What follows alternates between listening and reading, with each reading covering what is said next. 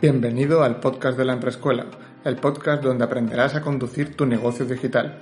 Si te gustan los episodios, recuerda suscribirte a este podcast, compartirlo con tus amigos y pasarte por la Emprescuela en jesuslopez.site, una plataforma de cursos sobre negocios online donde aprenderás a sacarle el máximo provecho a tu negocio digital. Y ahora sí, comenzamos. Muy buenas emprendedores, bienvenidos al episodio número 44, donde vamos a hablar de algo que me resulta bastante interesante, y esta vez de verdad, no como cuando hablábamos del IRPF y del IVA, pero que es un poquito técnico, ¿vale? Entonces os quiero enseñar eh, vamos a hablar en este caso sobre facturación y sobre facturas y os quiero enseñar cómo podéis hacer vuestras facturas, qué tipos de facturas hay y algunos datos que tendréis que incluir en vuestras facturas si queréis hacer las cosas bien, ¿vale? Eh, esto, bueno, es muy necesario si quieres vender bien y si quieres hacer bien las cosas al vender por internet, ¿vale? Así que vamos a hablar sobre, ah, vamos a hablar sobre facturación. Vamos a ver qué es una factura y los tipos de factura que hay, ¿vale? Para que no tengáis problemas con Hacienda. Antes de empezar, para todos aquellos que sois emprendedores y no tenéis, bueno, pues mucha experiencia o formación en temas de administración, ¿qué es una factura? ¿Vale? Una factura, lo voy a explicar no con tecnicismos, ¿vale? O con mis palabras para que todo el mundo lo entienda. Una factura es un documento que refleja una operación comercial. ¿Vale? Es un documento oficial, es decir, que lo tienes que guardar porque Hacienda te lo puede pedir. Eh, Hacienda te exige que lo elabores de una forma determinada y es de obligado cumplimiento, ¿vale? Es decir, Hacienda si te hace un día una inspección te puede pedir las facturas que hayas emitido para ver que no hay ningún tipo de problema, ¿vale? Y la mayoría de los problemas que tienen los eh, autónomos al hacer, bueno, cuando les hacen una inspección de Hacienda es por el tema de facturación, porque han, eh, bueno, pues tienen algún dato mal o han incumplido con algo de lo que dice Hacienda al emitir las facturas, ¿vale? La factura es un documento que se tiene que entregar al cliente en el momento de la operación, aunque, bueno, existen excepciones por las cuales podemos entregarle la factura al cliente más tarde. Pero de forma general, cuando un cliente hace un pago, ya sea en nuestra web o en un local presencial, le damos una factura, ¿vale? De forma que el cliente tiene una especie de comprobante, que la factura no es un comprobante, ojo, ¿vale? La factura es mucho más. Pero bueno, vamos a simplificarlo, vamos a decir que es un comprobante de lo que ha comprado, cuándo ha comprado, por qué importe y si lo tiene ya pagado o no y por qué medio de pago, ¿vale? Además, si tu cliente es un, es un empresario o un profesional, le tendrás que emitir una factura de forma obligatoria, ¿vale? Es decir, eh, es especialmente importante que entiendas todo esto de la facturación si estás en el B2B, ¿vale? Es decir, si haces em, business to business, si tus clientes son también empresarios o profesionales, ¿vale? Si tu cliente es un particular, yo te recomiendo que igualmente le emitas una factura en el momento en el que te haga un pago, aunque no siempre es obligatorio, ¿vale? Por ejemplo, nosotros en Yo Te Formo emitimos las facturas a todos los clientes, pero en el momento en el que montamos la academia, la gestoría nos dijo que no era eh, obligatorio, que lo podíamos hacer, pero que no era obligatorio, porque eh, es una peculiaridad. Las escuelas de idiomas no tienen que eh, emitir facturas con IVA, ¿vale? Porque están exentas de IVA y al no tener que tributar por el IVA no es obligatorio emitir facturas, ¿vale? Eso sí, si algún cliente te la exige, tendrás que emitirle una factura, ¿vale? Si no cuentas con los datos de los clientes, eh, bueno, pues le podemos emitir una factura simplificada, ¿vale? Porque si, si tu cliente es un particular, pues hay casos en los que no le vas a pedir todos los datos, ¿no? Para hacerle una factura completa. Imagínate que vas a una peluquería y te empiezan, venga, dame el DNI, dame tu dirección, dame... No, no tendría mucho sentido, ¿no? Entonces, en este tipo de sitios, en los supermercados, por ejemplo, pues le metimos una factura simplificada y ya está. Y esto se puede hacer también en Internet, perfectamente. ¿Qué tipos de facturas existen? Bueno, vamos a decir dos, aunque luego os voy a decir alguno más, ¿vale? Pero los dos importantes son las facturas simplificadas y las facturas completas. ¿Qué es una factura simplificada? Pues básicamente es la forma más simple de hacer una factura. Aquí simplemente, ¿vale? Valga la redundancia, tenemos que poner los datos del vendedor, es decir, los nuestros. Tenemos que poner la numeración de la factura, la serie en caso de que haya series en nuestra numeración y la fecha de la factura. Ojo, la numeración y la fecha tendrán que ser correlativas, es decir, no podemos hacer la factura 1 a 6 de diciembre y la factura 2 a 5 de diciembre. Esto es un error y Hacienda te puede multar, ¿vale? Si detecta algo así. Si detecta que hay irregularidades en la numeración o que hay saltos, puedes tener un problema, ¿vale? Por eso esto es bastante serio, ¿vale? Pondremos también la descripción de la operación, es decir, lo que hayamos vendido con las unidades y el precio y los impuestos que se hayan generado en la operación, ¿vale? Normalmente el IVA. Esta es la factura que se emite de forma más frecuente, la factura simplificada.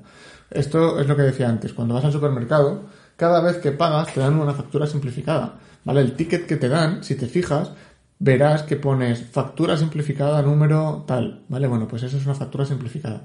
Y como ves, el, supermercado no te pide los datos, ¿vale? Si nuestro negocio está especializado en el B2B, en el, perdón, en el B2C y vendemos productos o servicios de bajo precio, de menos de 400 euros, ¿vale? Eh, con hacer este tipo de facturas será suficiente, ¿vale? En el caso de que en algún momento vendiésemos a un profesional o a un empresario, bueno, pues le pedimos los datos, le emitimos una factura simplificada con todos sus datos, o en el caso de que fuese necesario, una factura completa y ya estaría, ¿vale? Igual si vendemos, eh, si hacemos operaciones de más de 400 euros, es posible que tengamos que estar obligados a emitir facturas completas, ¿vale? En este caso, bueno, en el caso de que la operación sea con un empresario o con un profesional, y pues tendremos que incluir sus datos fiscales, ¿vale? El nombre, el NIF y la dirección, ¿vale? Para que el cliente se pueda desgravar la factura. Aunque ya te digo yo que si tu cliente es un empresario o profesional, va a ser él el que te diga, oye, estos son mis datos, hazme la factura con estos datos que necesito factura, ¿vale? Venga, vamos a las facturas completas. ¿Esto qué es una factura completa? Pues básicamente es una factura con todos los datos del cliente, ¿vale? Este es el tipo de facturas que se hace en el mundo B2B, ¿vale? Cuando hacemos eh, negocios con otras empresas o profesionales. Y en esta, en este tipo de facturación, pues bueno, Hacienda nos obliga a ser mucho más estrictos con la forma en la que se presentan las facturas, ¿vale? Además, dependiendo del sector y del tipo de cliente, podría ser necesario incluir determinados datos en las facturas. Esto ya luego, bueno, depende de cada negocio, ¿vale? Para que un autónomo facture a otros autónomos o empresas, esta es la opción más correcta, ¿vale? Por lo que, bueno, tendrás que encargarte de pedirle a los clientes todos sus datos fiscales, ¿vale? En cada operación. Aunque, repito, la mayoría van a ser ellos los que te los van a, dar antes de que se los pidas, ¿vale? Porque yo, por ejemplo, como autónomo, cada vez que hago una compra en algún sitio, oye, necesito factura, estos son mis datos. Y ya está. y así no, no tengo que estar esperando a que me lo manden.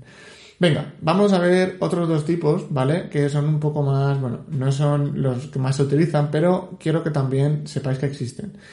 Vamos a ver qué es una factura rectificativa, que es, bueno, otro tipo de factura que tenemos que tener en cuenta.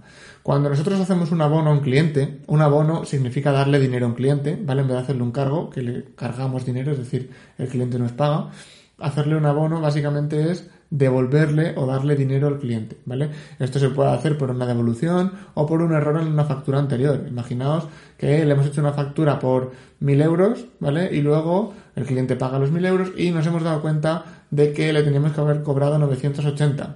Bueno, pues le tenemos que devolver 20 euros y todos los movimientos que se hagan eh, entre el cliente y nosotros de una dirección o de la otra tienen que ir justificados con una factura. Y para estos 20 euros de devolución se haría una factura rectificativa, ¿vale? Por 20 euros.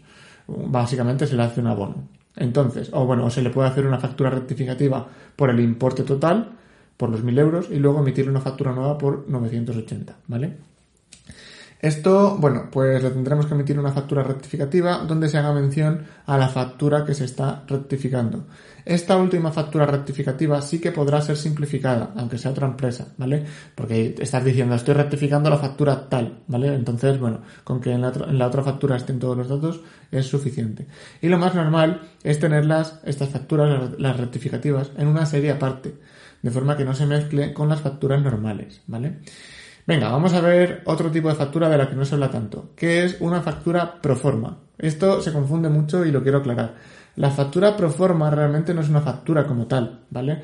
A efectos fiscales no te sirve, no vale. Una factura pro forma no te vale para llevar la hacienda, ¿vale? Simplemente la factura pro forma se emite para darle al cliente un documento antes de que realice un pago. Y dirás tú, bueno, ¿y por qué no le mando la factura normal y ya está? Pues a ver, el objetivo aquí es evitar tener que pagar impuestos por posibles facturas que queden impagadas. Si tú le emites a un cliente una factura normal con fecha de pago a 30 días, por ejemplo, em, tú en el momento en el que le emites la factura has generado el IVA correspondiente a la operación, ¿vale? El día de su emisión, no el día del cobro. Es decir, si tú estás a 25 de marzo y emites una factura mm, con fecha de cobro 30 días, tú el 25 de marzo tienes que ingresar el IVA de esa operación en Hacienda, aunque el cliente te pague el IVA correspondiente a los 30 días, ¿vale? Esto es un problemilla. ¿Qué ocurre? Pues que si el cliente nos deja ahí una factura sin pagar, pues vamos a tener un problema, porque nosotros el IVA tenemos que emitir igualmente, ¿vale? Entonces, ¿qué se hace aquí en este tipo de casos? Se le emite una factura pro forma y cuando el cliente nos paga esa factura pro forma, le emitimos la factura real con eh, bueno, el sellito que ponga pagado o algo así, ¿vale? De forma que el cliente tenga la factura cuando ha pagado, no antes. Y así nos evitamos eh, problemas con el IVA, ¿vale?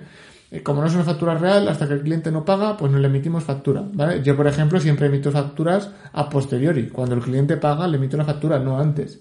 Porque así me evito un montón de problemas, ¿vale? Bueno, ¿qué tenemos que tener en cuenta para hacer nuestras facturas a nivel de Hacienda. Bueno, si hago una Hacienda y os dejo un link en la descripción del episodio, aquí en el podcast, también en el blog, recordad que tenéis todos los enlaces, si vais a mi blog y busquéis el episodio, lo tenéis también ahí, ¿vale?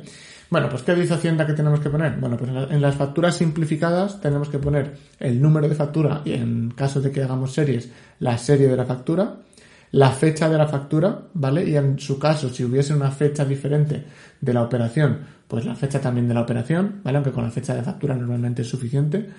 El NID, el nombre y apellidos o la razón social del vendedor, es decir, los datos del vendedor, nosotros. Los bienes o servicios vendidos en la operación, con todo lo que conlleva, pues la cantidad, el importe de cada uno, el importe total, etcétera, ¿vale? El tipo impositivo del IVA normalmente va a ser el 21%, aunque si vendemos otras cosas, pues será el 10 o el 4, ¿vale? Y el importe total de la factura. En caso de que emitamos facturas también a empresarios o profesionales, pues también le tendremos que emitir una factura con los nombres, o sea, con su nombre, con los apellidos, con su NIF o la razón social en caso de que sea una sociedad. Y también tendremos que poner el domicilio fiscal del cliente. Esto último se haría para hacer una factura completa, ¿vale? Y dependiendo de la actividad económica en la que estemos dados de alta, si eres un autónomo que está dado de alta en una actividad empresarial o en una actividad profesional, dependiendo, ¿no? Y del tipo de cliente, si es empresario o es particular, tendremos que aplicar también retenciones por IRPF. Es decir, si nosotros somos un autónomo que está de alta en una actividad profesional y nuestro cliente es un empresario, tendremos que aplicarle una retención del 7 o del 15% en la factura, ¿vale? Si estamos dados de alta en una actividad empresarial, no tendremos que hacer retenciones nunca y si el cliente es un particular, tampoco nunca le tendremos que hacer una retención, ¿vale? Esto último es muy importante porque os va a modificar el importe total de la factura. De todas formas, recuerdo, os dejo el link con todos los requisitos y con todos los datos que ponéis, que tenéis que poner en las facturas según Hacienda, ¿vale? Por último, ¿y cómo hago las facturas? ¿Vale? Porque, claro, hacer las facturas a mano a veces es un rollo, ¿no? Pues a ver, las puedes hacer manualmente o te puedes apoyar en algún software, por ejemplo, de ofimática, como un Word o un Excel, si no quieres tener herramientas extra, que oye, si haces pocas facturas, quizás te vale, pero lo mejor es utilizar un software de facturación, ¿vale? De forma que puedas emitir facturas de forma rápida y sencilla y que además te permitirá llevar el control de la numeración, las fechas y las series, ¿vale? Te dejo por aquí algunos links de algunos programas que yo conozco y que, bueno, están muy chulos, ¿vale? En este caso, eh, bueno, pues se trata del programa de facturación de Infoautónomos, que es uno de los que utilizo yo. Te dejo también el de factura directa, que es un programa de facturación muy conocido. Te dejo también otro menos conocido, pero que yo también he utilizado bastante, que está muy chulo, que se llama Village, ¿vale? Eh, te dejo el link en las notas del episodio. Y por último, otros dos bastante conocidos que son Sage, en este caso Sage Business Cloud, que te permite emitir, bueno, te permite llevar todo el control de tu negocio en la nube. Y Holded, que es otro, otro, bueno, pues eh, este, este de hecho es un software que es un ERP, es un CRM, software de facturación, hace de todo, ¿vale? Está muy completo y creo que os podría interesar. Os he dejado estos cinco links en las notas del episodio y en el blog, ¿vale? Por si le queréis echar un vistazo. Por si, bueno, pues necesitáis un software de facturación. Y de momento con esto y ya casi 15 minutazos de episodio, dejamos aquí el episodio de las facturas. Si te ha gustado, dale un buen me gusta, suscríbete al podcast, compártelo y pásate por la escuela en jesuslopez.site. Nos vemos en el próximo episodio.